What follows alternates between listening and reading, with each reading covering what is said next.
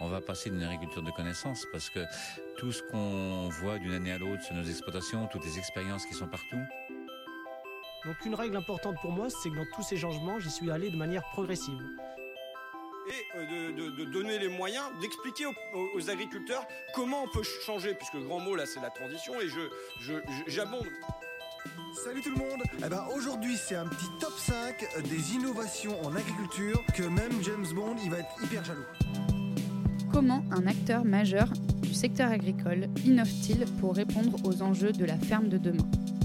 Dans ce double épisode, je suis partie à la rencontre de différentes personnalités du crédit agricole pour mieux comprendre comment, en interne, l'un des principaux partenaires du secteur agricole, mais aussi de la ferme digitale, pouvait innover pour répondre aux besoins du 21e siècle. Deux épisodes donc pour traiter une variété de sujets. Bonne écoute Eh ben, bonjour à tous les deux. On est euh, là au siège du Crédit Agricole à Montrouge euh, et je suis en présence de Claire et d'Arnaud. Est-ce que je peux euh, vous laisser vous présenter d'abord? Bonjour Marion, Euh, bah oui, je vais me présenter rapidement. Donc, je suis Claire Coquillat, je suis en charge de l'animation des marchés agri-agro au sein de la hum, direction de l'agriculture et de l'agroalimentaire de Crédit Agricole SA. Donc, en gros, je, je m'occupe de toute l'animation et de la création et le déploiement des offres à destination des agriculteurs et des entreprises agroalimentaires au service des 39 caisses régionales du Crédit Agricole. Sacré programme. Et toi Arnaud? Bonjour Marion, Euh, pour ma part je suis expert innovation agri-agro au sein de la direction de l'agriculture et de l'agroalimentaire de CASA euh, avec plusieurs missions dont les principales sont d'accompagner nos clients sur ces thématiques d'innovation mais également d'aider tous les acteurs et toutes les entités du groupe à comprendre ces thématiques innovantes euh, dans les domaines dont on parlait. Ça marche. Bah, merci à tous les deux du coup d'être là et de répondre à mes questions. C'était important. Ça fait très longtemps qu'on voulait faire cet épisode euh, puisque vous êtes partenaire de la ferme digitale. Donc euh, c'était intéressant aussi de, vous entendre. Euh, D'abord, on- donc le podcast il traite d'innovation et je voulais, avant qu'on parle vraiment de comment, quelle place à l'innovation au sein du Crédit Agricole, je voulais un peu qu'on revienne sur l'historique de cette banque à la base.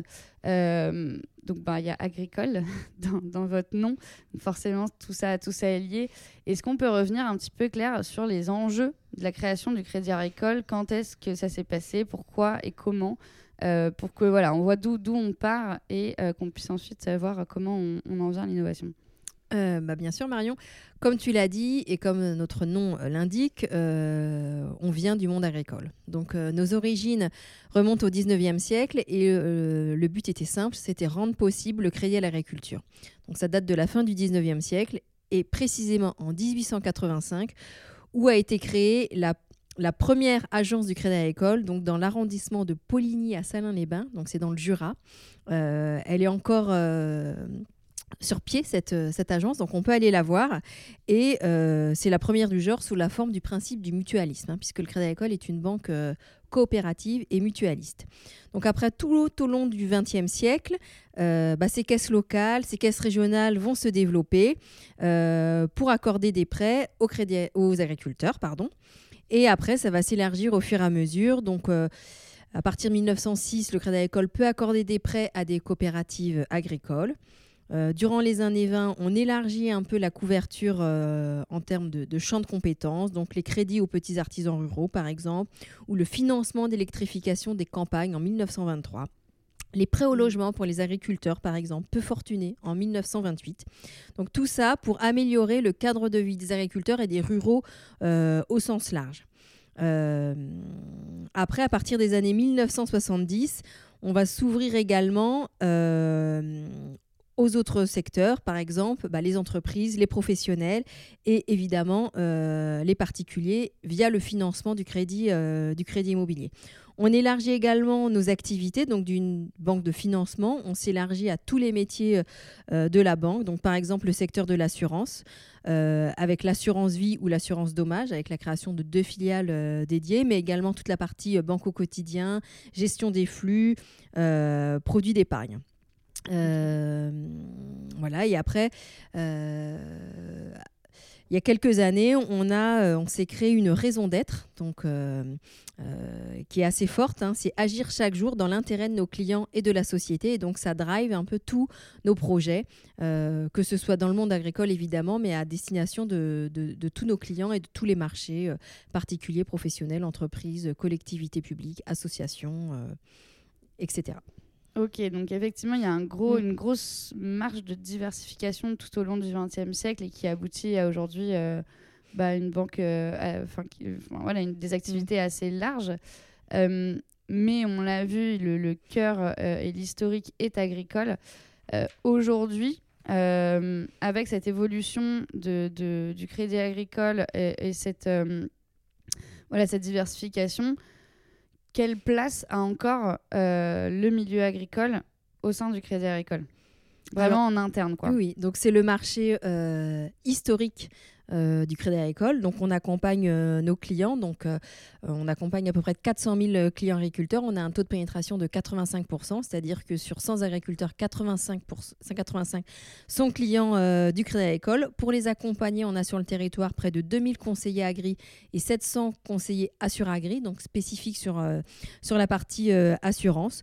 Pour vous donner quelques chiffres, donc on a réalisé en 2021 euh, 8,2 plus de, plus de 8 milliards de, de crédits à destination de, de cette clientèle hein, pour les accompagner euh, au quotidien. C'est encore, euh, une dans leur grosse, projet. euh, c'est encore une grosse euh, activité chez vous. Enfin, ça, ça fait encore partie des gros secteurs, quoi. Oui, oui, oui, ça, ça- ça compte. hein, euh, C'est à peu près euh, euh, bah, 10% de notre euh, activité. Euh, alors après, le, le reste est fait par les, les autres marchés dont, dont j'ai Mm. parlé tout à l'heure, mais voilà, ça reste 10% de notre activité. C'est pas mal.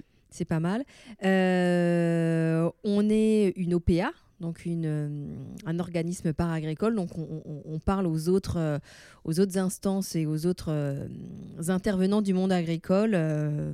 Les Sur chambres, les- enfin, tout, ce qui est, tout ce qui va graviter, toutes les institutions en fait, du milieu agricole, effectivement, vous en faites intrinsèquement partie. Quoi. Voilà, exactement. Et euh, voilà, après, euh, je ne l'ai pas dit tout à l'heure quand j'ai présenté le Crédit Agricole, mais donc le Crédit Agricole est bien une banque mutualiste, donc avec des administrateurs, des élus. hein, euh, et euh, par exemple, à Casa, donc nous avons 25 administrateurs et 7 sont issus du, du monde agricole. Par exemple, le président du groupe, Dominique Lefebvre, est exploitant agricole en Eure-et-Loire.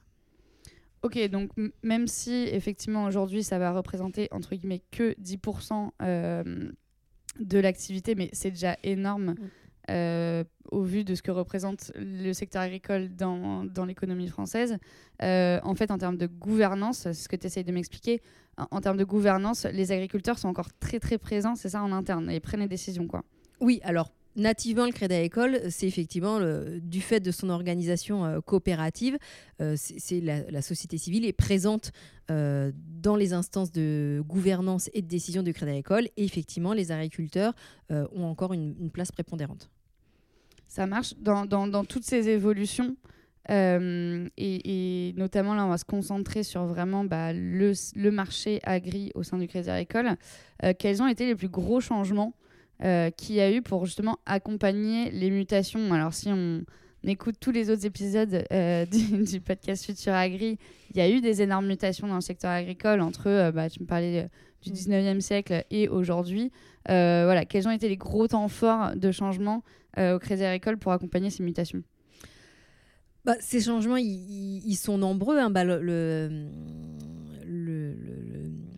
que ce soit à Crédit Agricole SA ou dans les caisses régionales, enfin voilà, les, équipes au service des agriculteurs sont quand même nombreuses et donc on, accompagne effectivement euh, chaque, chaque mutation. Donc effectivement, on, on réunit que ce soit au national ou dans les caisses régionales euh, des experts au service des, des nouveaux enjeux. Par exemple, là je peux parler de l'installation et de la transmission. Dans les Mhm. caisses régionales, on a des experts installation et transmission.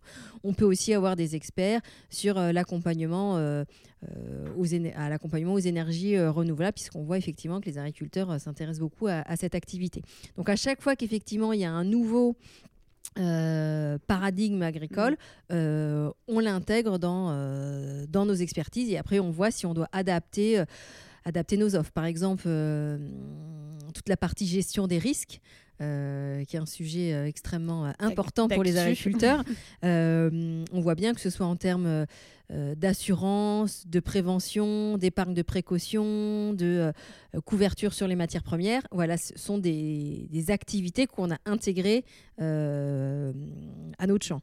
Mm. Après, plusieurs autres points en termes euh, d'adaptation euh, pour suivre les mutations du secteur agricole. Euh, comme Arnaud et moi nous l'avons dit, on appartient à la direction Agri-Agro. Donc on suit l'amont et l'aval. L'important, c'est d'avoir des visions filières complètes, puisque quand on est en aval, on veut savoir ce qui se passe en amont et, et inversement et, et naturellement, Et surtout dans des décisions d'investissement, Voilà. j'imagine.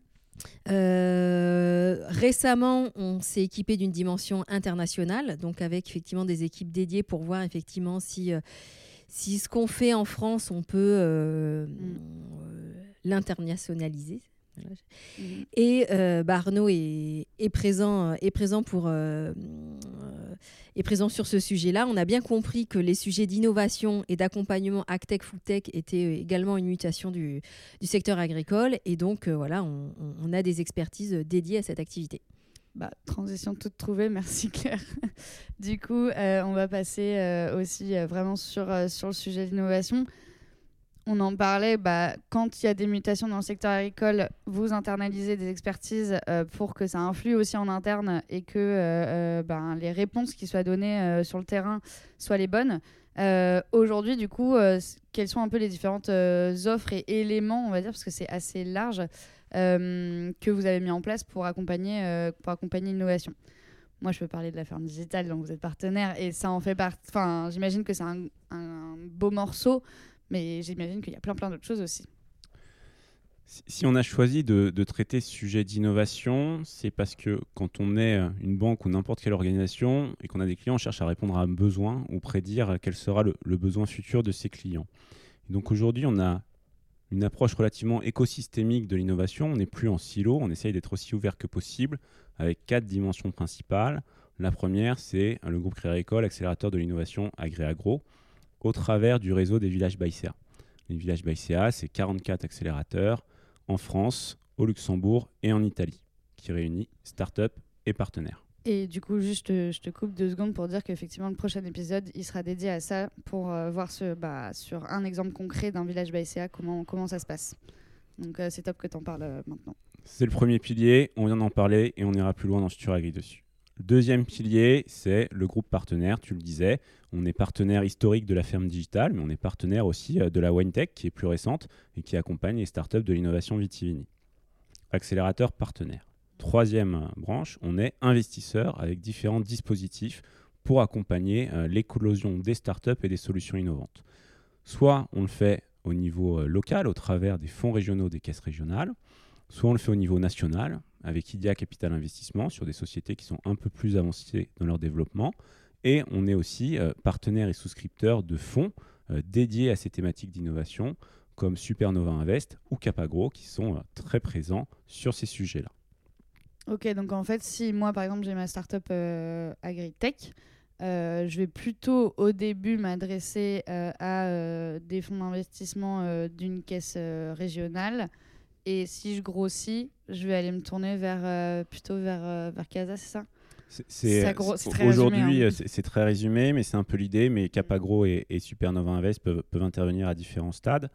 Et donc, on est accélérateur, on est partenaire, investisseur et puis surtout euh, soutien et promoteur au travers de différents événements et en tant que banquier des agriculteurs, mais aussi des entreprises agroalimentaires. Et cette démarche d'innovation, elle vient s'inscrire dans euh, notre projet sociétal que l'on a décliné en, décembre 2021, renouvelé en décembre 2022, avec notamment tout un sujet autour de la réussite des transitions euh, agricoles et agroalimentaires. Et donc aujourd'hui, une banque qui se met en ordre au service de l'innovation agri-agro, c'est très bien de le dire, mais un des grands sujets, c'est aussi d'accompagner nos clients. Mm. Parce qu'au final, cette innovation, on l'accompagne aussi en permettant à nos clients euh, de la prendre en main, de l'acquérir potentiellement. Et cela, on le fait au travers de quoi? Par exemple, donc, du projet sociétal dont je parlais, de différents projets qui vont être déclinés avec des annonces qui viendront en temps et en heure, mais aussi ce que l'on appelle des business connect au sein des villages BICA, mettant en relation entreprises partenaires et les jeunes pousses innovantes. des événements dédiés à l'agriculture et à ses transitions. Et puis on a aussi, euh, Claire en parlait tout à l'heure, des équipes qui sont en charge de la RSE en région et puis euh, des chargés d'affaires sur toutes ces thématiques-là. Bah, J'imagine effectivement que c'est assez. Enfin, vous êtes à une position qui est assez intéressante parce que, euh, à la fois, quand vous accompagnez une start-up, bon, ça se passe pas comme ça directement, j'imagine, mais bah, vous avez quand même un réseau d'agriculteurs preneurs de ces solutions-là. Vous pouvez diffuser ces solutions quand elles vous semblent pertinentes. Et à la fois, aux agriculteurs, bah, vous avez euh, le catalogue entre guillemets d'innovation auquel il peut avoir accès aujourd'hui. Enfin, il y a une espèce de mise en relation qui est assez complexe, je pense, à faire parce que ben, c'est du, du réseau, mais vous avez les tenants les aboutissants, quoi. Enfin, tu vois ce que je veux dire? Euh, Je vois ce que tu veux dire. Effectivement, c'est quelque chose que l'on essaye de faire. Euh, C'est difficile, je pense. Mais notre premier rôle quand même, c'est d'être euh, banquier, donc financeur, et c'est pas non plus de remplacer, on en parlait tout à l'heure, euh, les autres organisations professionnelles agricoles. Il ne faut pas non plus qu'on se trompe, nous, dans l'appréciation de nos missions. Mm. Donc effectivement, on est très heureux de permettre aux agriculteurs de rencontrer les startups et inversement aux startups de rencontrer les agriculteurs. Mais notre rôle n'est pas d'aller faire du conseil, par exemple, agricole, Ouais. et de conseiller telle ou telle solution, parce que là, on sortirait complètement de, notre, de notre première mission. A- effectivement, tu as raison, il y a des organisations qui sont faites pour ça et qui le font aujourd'hui euh, très bien. mais on y participe. Et d'ailleurs, par exemple, si je rebondis sur les villages, on peut se retrouver avec des villages by CA, où par exemple la Chambre d'agriculture va être partenaire, la COP sera partenaire, Crédit Agricole portera le projet aussi du village, et donc in fine, tous ces gens, on leur permet de se rencontrer dans un endroit. Et de, de tester des solutions avec des COP, euh, etc. Et de tester tout ça sur le terrain, quoi. Exactement, et je rebondis sur la place d'ailleurs des élus euh, du Crédit Agricole dans, dans cette banque et des agriculteurs. Euh, Il y a des villages CA où des agriculteurs élus euh, ont accepté euh, de servir d'une certaine manière de bêta-testeurs, ou en tout cas de donner leur avis sur des innovations agri-agro, pour permettre aux start-upers de derrière construire leur modèle en fonction bah, de l'utilisation qu'ont les agriculteurs de la technologie. Bah, c'est hyper précieux pour les, pour les startups, quoi. Parce que c'est quand même un, un milieu où il faut rentrer, il faut avoir les clés. Et là, effectivement, d'être incubé dans un village CA avec euh, ces élus et ce réseau-là, euh, et de pouvoir tester, euh, c'est effectivement assez, assez précieux, j'imagine. On revient un petit peu peut-être sur la partie interne du Crédit Agricole. Donc, vous, accompagnez l'innovation, et ça, on en reparlera effectivement aussi bah, dans l'épisode 2 euh, avec le village Baïséa du Nord. Mais je voulais aussi qu'on parle justement de l'innovation interne. Euh, c'est bien d'accompagner l'innovation, mais du coup, ça suppose aussi de se renouveler en interne, de créer euh, des choses, d'être créatif. Euh, et c'est vrai qu'on n'en parle pas souvent de comment ça se passe aujourd'hui, la création et l'innovation au sein d'une immense entreprise euh, qu'est le Crédit Agricole. Euh, là, euh, je sais plus, Arnaud, tu me disais combien vous étiez dans le bâtiment, mais c'est affolant. Et il y a toutes les caisses, etc., etc. Et en plus, tout le monde est un peu indépendant, il y a plein d'entités différentes. Voilà, c'est quand, même- quand même très, très complexe comme organisation. Euh, comment aujourd'hui euh, ça se passe en interne, la création de nouvelles offres, de nouvelles choses, entre le moment où on se dit ok, euh, là en ce moment il y a un enjeu sur les risques, sur la prévention, etc. Et le moment où il y a la plaquette qui sort dans la banque du coin et, et où le Crédit Agricole sort telle offre à telle condition avec tel, euh, tel et tel élément. Tu l'as dit, Marion, le premier point, c'est de coller aux besoins, besoins spécifiques de nos clients. Donc déjà, ça, ça veut dire qu'on va euh, écouter nos clients, faire des, des études pour bien les connaître, connaître notre marché, euh, voilà, des études qualitatives, des études quantitatives. Lorsqu'il y a une tendance qui émerge, voir si effectivement il y a un besoin bancaire, assurantiel, enfin un besoin sur lequel le Crédit Agricole peut accompagner nos clients qui manque ou faire évoluer, euh, faire évoluer nos offres. Et d'ailleurs, euh, voilà, on- n'hésite pas à construire et déployer des offres dédiées euh, à la clientèle des, agriculteurs. hein. Donc, par exemple, on a une offre qui s'appelle Floréagri, qui est une assurance vie dédiée aux agriculteurs, donc qui répond spécifiquement à leurs besoins. On a des offres de financement dédiées. Par exemple, je peux citer euh, Agilor et Agila Pro. Donc, Agilor, c'est le financement du machisme agricole avec euh, un financement qui se fait directement euh, en concession en lien avec les, euh, les constructeurs de machisme agricole. Également Agila Pro, qui est le financement du cycle d'exploitation d'un agriculteur? Pareil, directement avec les fournisseurs euh, d'APRO. Voilà, ces exemples-là, je pourrais les multiplier sur tous Donc les univers de besoins. Ouais, bah, juste pour comprendre, euh, effectivement, typiquement sur le machinisme agricole, je pense que c'est un, bon exemple. Euh, vous avez aujourd'hui des offres pour une entreprise euh, d'artisanat qui aurait besoin d'une machine. Eh ben c'est pas la même offre si c'est une entreprise agricole avec du machine agricole. Oui, c'est pas la même. C'est ça, ok. Bah, ok. Donc effectivement, c'est très euh, spécifique et, euh, et, et, adapté. quoi. Euh, voilà, donc l'objectif, c'est vraiment de coller, coller aux besoins des clients agriculteurs. Après, une fois qu'on a identifié un besoin et du coup, donc un manque et la création d'une offre, on, reste dans un, on rentre dans un parcours qui est globalement, effectivement, très très euh, normé dans un grand groupe comme le Crédit Agricole. Donc, on, on, regarde effectivement bah, les impacts financiers, juridiques, techniques, de conformité pour créer une offre qui soit la, la plus, euh, bah, la, plus robuste possible sur tous ces, tous ces volets-là. Évidemment, on travaille en co-construction avec les conseillers, les caisses régionales, voire les clients. Donc, on a mis en place aussi des outils euh, pour faire de la co-construction avec, euh, avec nos clients. Par exemple, on a ce qu'on appelle, nous, une plateforme digitale qu'on appelle le Lab Observer qui permet, lorsqu'on on on veut tester une offre ou une démarche, on, la poste sur, euh, sur ce site et on peut avoir des, réactions de, nos, clients, euh, nos clients agriculteurs. Euh, donc voilà, et après, bah, on construit l'offre et après on la met en marché, c'est-à-dire qu'on forme tous nos conseillers sur ce sujet-là. Et ça, on doit être un sacré paquet aussi. Euh. Bah, c'est un, dans le cadre d'une mise en marché, c'est vraiment un, gros sujet. Ça veut dire qu'il faut que nos 2000 conseillers euh, bancaires et les 700 euh, assuragris maîtrisent cette offre pour pouvoir la, la proposer et échanger avec, le, avec nos clients. Et ce que je voulais dire également, récemment, un point sur lequel on, fait très attention, euh, puisque maintenant, dès qu'on réfléchit à une offre, on réfléchit aussi à sa digitalisation, c'est-à-dire qu'elle soit effectivement accessible à notre client en agence, mais également, euh, on appelle ça en self-care sur, euh, sur nos sites internet ou sur, mm. sur notre banque en ligne. Donc tout ce volet digital, parcours UX, accès au self-care, c'est quand même un axe très important et ça, voilà, il y a ce volet un peu distributif qui rentre de manière très importante maintenant dans la construction de nos offres. Bah ouais, effectivement, qui doit être aussi euh, une nouveauté mm. comme dans toutes les entreprises, mm. hein, mais, euh, mais ouais, que les, que les, offres soient disponibles, qu'elles soient euh, trouvables sur Internet mm. et que bah, on s'y retrouve quoi, effectivement sans avoir un humain qui va nous l'expliquer. C'est intéressant et j'imagine c'est aussi plein de nouvelles manières de faire, de, une nouvelle culture en fait qui arrive, qui arrive au Crédit Agricole. et on voulait parler, quand on a préparé l'interview, d'un là d'un peu une nouveauté justement si on continue sur euh, comment ça a évolué en interne. Euh, vous avez lancé un appel à projet directement auprès des collaborateurs. Euh, donc là, tout à l'heure, tu parlais d'un site où effectivement vous avez testé en fait des choses auprès des, auprès des clients. Là, c'est un peu différent. Est-ce que Arnaud, tu peux nous expliquer un petit peu plus en détail ce projet?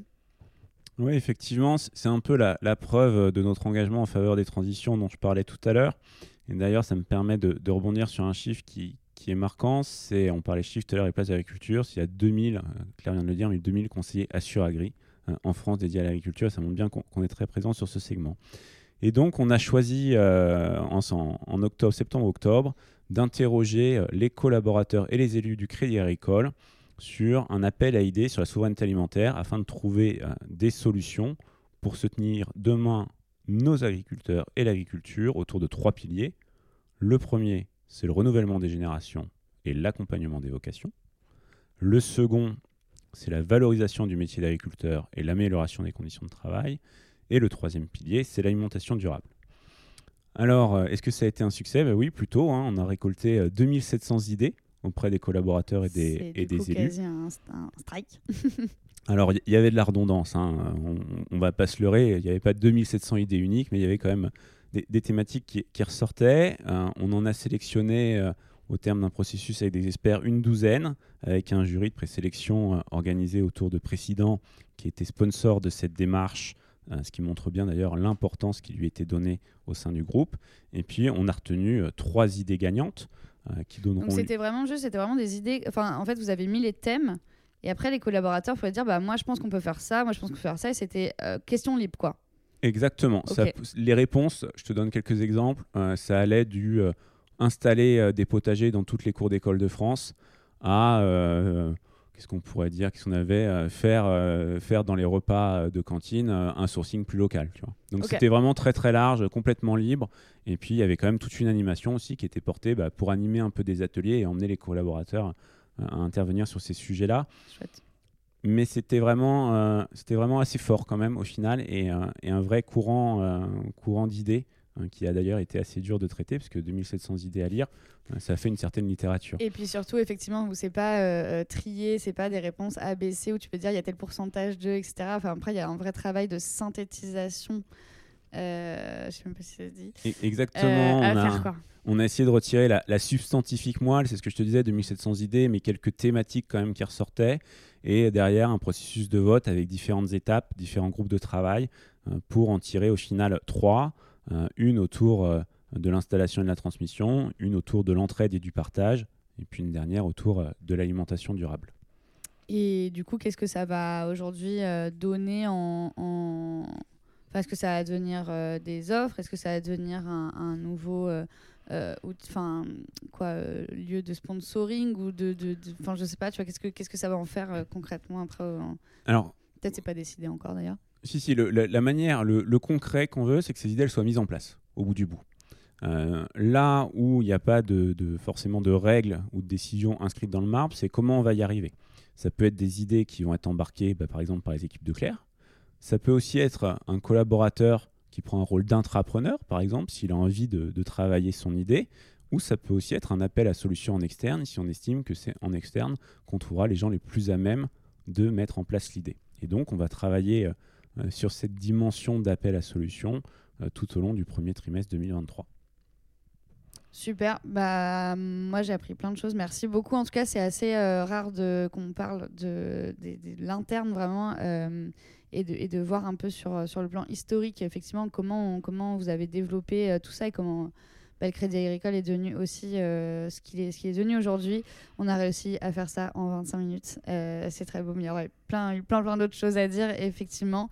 Mais on creuse euh, une partie de ce qu'on s'est dit dans le deuxième épisode, euh, vraiment là avec un, exemple très concret euh, de Village BSCA et d'accompagnement de l'innovation. Merci beaucoup à tous les deux et puis ben, on se retrouve dans le prochain épisode. Merci Marion.